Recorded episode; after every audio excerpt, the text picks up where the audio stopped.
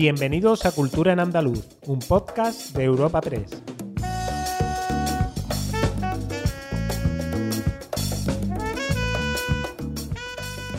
Os damos la bienvenida a Cultura en Andaluz, el podcast de Europa Press Andalucía en el que presentamos las novedades culturales más destacadas de la semana.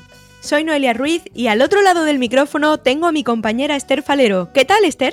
Hola Noelia, ¿de qué temas trataremos esta semana? Hoy empezaremos con una mención a la clausura de la vigésimo cuarta edición del Festival de Cine de Málaga y hablaremos de algunas otras citas cinematográficas. Continuaremos con un estudio que atribuye a colonas fenicias o indígenas asimiladas dos tumbas excepcionales investigadas en Carmona, Sevilla. Seguiremos con dos exposiciones, una en Cádiz sobre la vida y trayectoria del contraalmirante Miguel Lobo Malagamba y otra sobre el artista Julio González en el Museo Pompidou de Málaga. Por último y como siempre os recomendaremos unos planes culturales para los próximos días.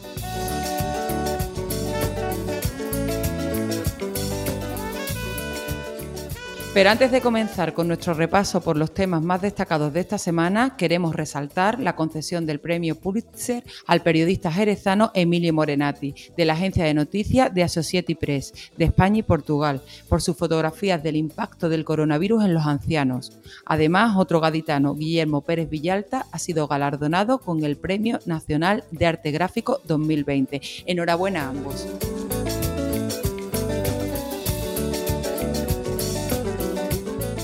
Este pasado sábado tocaba a su fin el Festival de Cine de Málaga, otra edición atípica marcada por el coronavirus y que ha vuelto a demostrar con un formato amable que la cultura es segura. La cinta El ventre del mar del director Agustí Villaronga conseguía la biznaga de oro a la mejor película española. Por su parte, el reconocimiento a la mejor película iberoamericana ha recaído en Carnaval, de Juan Pablo Félix pero también podemos seguir disfrutando del buen cine en verano. Así, durante julio y agosto, el Festival Internacional de Cine Bajo la Luna Islantilla Cineforum celebrará su decimocuarta edición. 12 largometrajes y 100 cortos compondrán la sección oficial a concurso y que aspiran a alzarse con los premios Luna. En concreto, la muestra exhibirá producciones procedentes de 25 nacionalidades diferentes durante sus sesiones gratuitas al aire libre. Los 12 largometrajes seleccionados proceden de países como Albania, Brasil, Chile, Estados Unidos, Francia o Turquía, entre otros, están las cintas Al mar de Marco Antonio Núñez, Albertina de Luis Fernando Machado, Amigo de Óscar Martín, Antonio Machado, Los días azules de Laura Hoffman y Where is my daughter de Gasón y Borra, entre muchos otros. Además, y siguiendo en el ámbito cinematográfico, Enrique Iznaola asumirá de nuevo la dirección del Festival Internacional de Cine de Almería, el FICAL, que se celebrará del 19 al 27 de noviembre. Iznaola ha señalado que es una satisfacción volver a estar en el FICAL, porque es un certamen que quiere y forma parte de su vida. También el diputado provincial de Cultura y Cine, Manuel Guzmán, se ha mostrado satisfecho por el regreso un año más de Iznaola a la dirección de FICAL. Ha destacado que es uno de los profesionales de mayor prestigio de la industria audiovisual española y ha dicho que está muy ligado a la provincia, conoce muy bien la realidad cinematográfica almeriense y que ha forjado un gran vínculo con los profesionales de la industria. Manuel Guzmán valora la designación de Iznaola al frente de FICAL. Ya tenemos al nuevo director del Festival Internacional de Cine, vuelve a ser Enrique Iznaola, va a estar durante este año con posibilidad de dos años más, de forma que podamos hacer una continuidad en lo que tiene que ser el nuevo Festival de Cine de Almería. Un festival que este año es su vigésima edición y que por tanto va a traer grandes novedades. Y del cine pasamos a la arqueología. Un estudio de investigadores de la Universidad de Sevilla atribuye a colonas orientales, o más probablemente indígenas asimiladas mediante matrimonios mixtos, los restos óseos depositados en dos ánforas de procedencia fenicia y de carácter excepcional en la península ibérica han sido rescatadas completas y en buen estado de conservación en la necrópolis de la Cruz del Negro, enclavada en la localidad sevillana de Carmona. Este estudio se titula Dos enterramientos singulares de la necrópolis de la Cruz del Negro, firmado por los miembros del Departamento de Prehistoria y Arqueología de la Hispalense, Francisco José García, Fernando Amores, Rocío Izquierdo y Ana María Jiménez. Profundizan en dos inhumaciones de cremación inéditas correspondientes a la fase más antigua, de dicho enclave carmonense. La investigación se centra así en dos enterramientos singulares de la necrópolis, tanto por su temprana cronología como por su ajuar. En primer lugar, los autores señalan el ánfora funeraria asociada a la estructura número 25, un recipiente que contenía huesos de un individuo de sexo y edad indeterminada acompañados de un amuleto de marfil a modo de ajuar. Este cuenta con motivos de tradición egipcia grabados en ambas caras de la pieza, como son el escarabajo Kepri, la pluma Mat o el ojo de Horus. Analizando ya el segundo de estos enterramientos singulares de la necrópolis de la Cruz del Negro, los autores precisan que se trata de una ánfora que contenía restos óseos de dos individuos de sexo indeterminado y de entre 30 y 40 años en un caso y de entre 20 y 30 años en el otro. Además, cuenta con un fragmento de cristal de roca, un broche de cinturón de un garfio, un plato revestido de engobe rojo y una pequeña cuenta de oro, como principales elementos de ajuar. Los investigadores destacan que estas dos ánforas de origen sirio-palestino, destinadas al transporte de aceite o más probablemente del vino, se encuadran en un modelo de recipiente de difusión minoritaria en la península ibérica y en la fase productora de las poblaciones fenicias extremooccidentales, siendo un hecho excepcional que ambos ejemplares de ánfora hayan sobrevivido completos y bien conservados.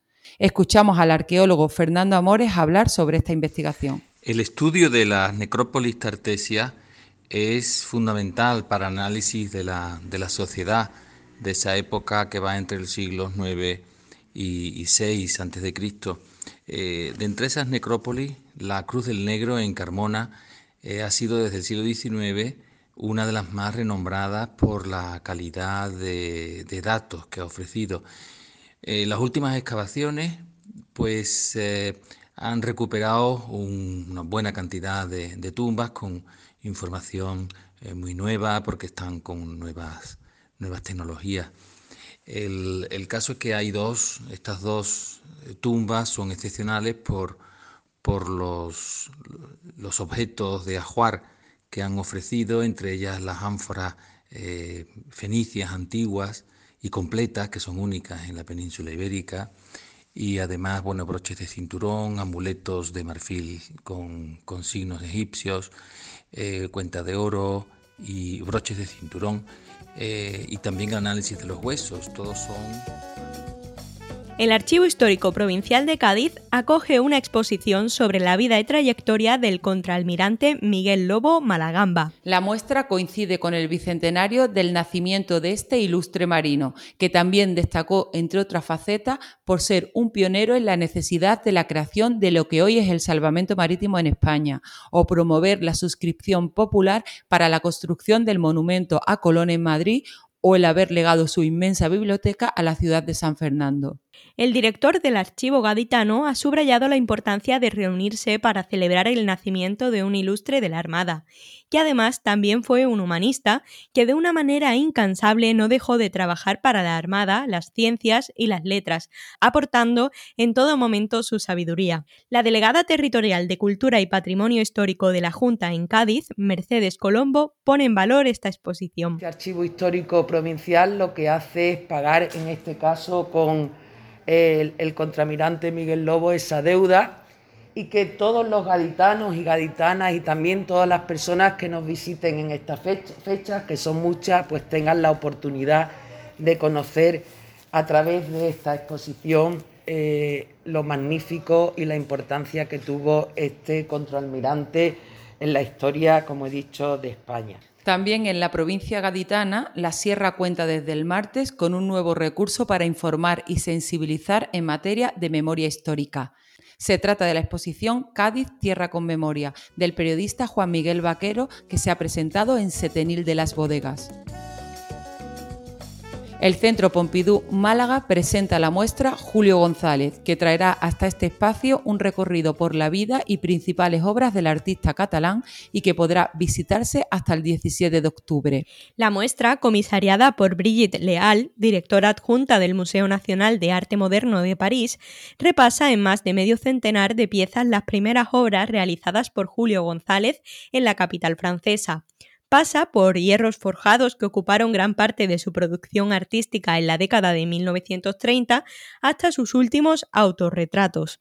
Los elementos que componen esta muestra provienen del Museo Nacional de Arte Moderno, que custodia las donaciones y legados de su hija, Roberta González. La exposición está dividida en seis secciones.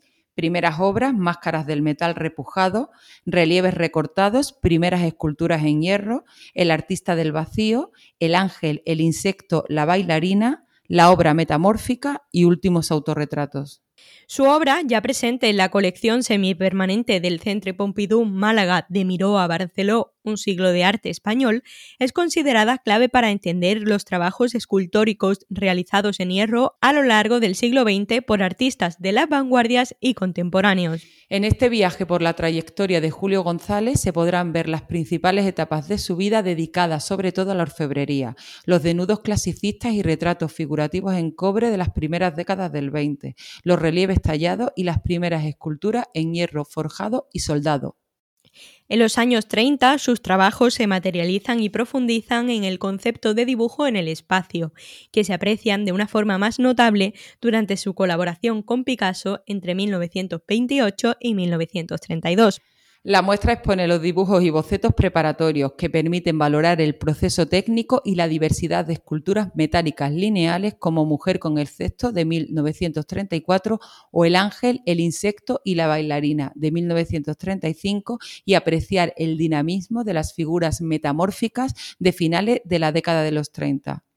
Escuchamos al alcalde de Málaga, Francisco de la Torre, durante la presentación de la exposición. Solamente eso, agradecer al presidente y al equipo directivo del Centro Pompidou de París su colaboración permanente, su esfuerzo, eh, a Brigitte Al, trabajo para esta exposición que se basa en la colección que tiene Pompidou París de Julio González, que a su vez se basa en la donación que Roberta González, hija de Julio González, realizó en los años 60, me parece, del pasado siglo. Ya falleció Julio González en 1942. Y de esa colección han traído una muestra de 33 eh, dibujos, 18 esculturas, que es una resumen, es una retrospectiva de la obra formidable de Julio González. Nosotros agradecemos.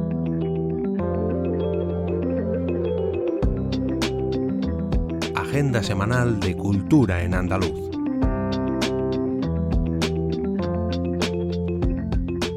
Esther, después de este repaso por tan interesantes noticias culturales, ¿de qué actividades podremos disfrutar en los próximos días? La Fundación José Manuel Lara celebra con un encuentro de poetas en Sevilla los 100 números de la colección Vandalia, que coincide con la entrega de La Fuente del Encanto de Andrés Trapiello tendrá lugar el 23 y 24 de junio. El aniversario se acompaña de la publicación de una antología novenal titulada Vandalia 100, 2002-2021, casi 10 años de poesía hispánica contemporánea. Este jueves y viernes, la Real Orquesta Sinfónica de Sevilla ofrece el séptimo concierto del ciclo 30 aniversario en el Teatro de la Maestranza. Nuno Coelho dirigirá la sinfónica que contará con el bajo Peter Kellner como invitado. En Jaén, este sábado, Aurora García ofrecerá un concierto junto a Jaén Jazzy Big Bang en el Centro Cultural Baños Árabe, en el marco del ciclo Noches de Palacio. Por su parte, en Almería, desde este jueves hasta el 4 de julio, unos 50 establecimientos participan en el Día Mundial de la Tapa. Y en Málaga, la Sala Cochera Cabaret acogerá la obra de teatro Tanto Monta, Monta Tanto una comedia ambientada en la época medieval. ¿Y tú, Noelia, qué otros apuntes nos recomiendas? En Granada, hasta el sábado, tenemos oportunidad de visitar la exposición Sugerencias de la Lectura, que rinde homenaje al filósofo Emilio Lledó. Unos días más tenemos para visitar la muestra Panorama Actual de las Ilustradoras en Andalucía, que permanece en Huelva hasta el día 25. Esta exposición recoge el trabajo, la vida e impresiones de 18 ilustradoras de diversos campos como cuentos, cartelerías o novelas. Este viernes da inicio en el puerto de Santa María, Cádiz, el Monkey Weekend, en el que participarán artistas como Rosario la Tremendita, Juana Chicharro o Cristian de Moret.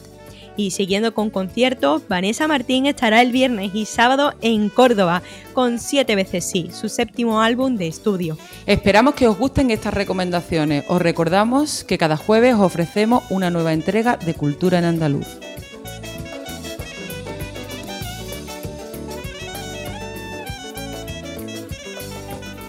Despedimos esta entrega de Cultura en Andaluz invitando a todos nuestros oyentes a descubrir el resto de episodios de este podcast, así como todo el catálogo de programas de nuestra red a través de europapress.es barra podcast.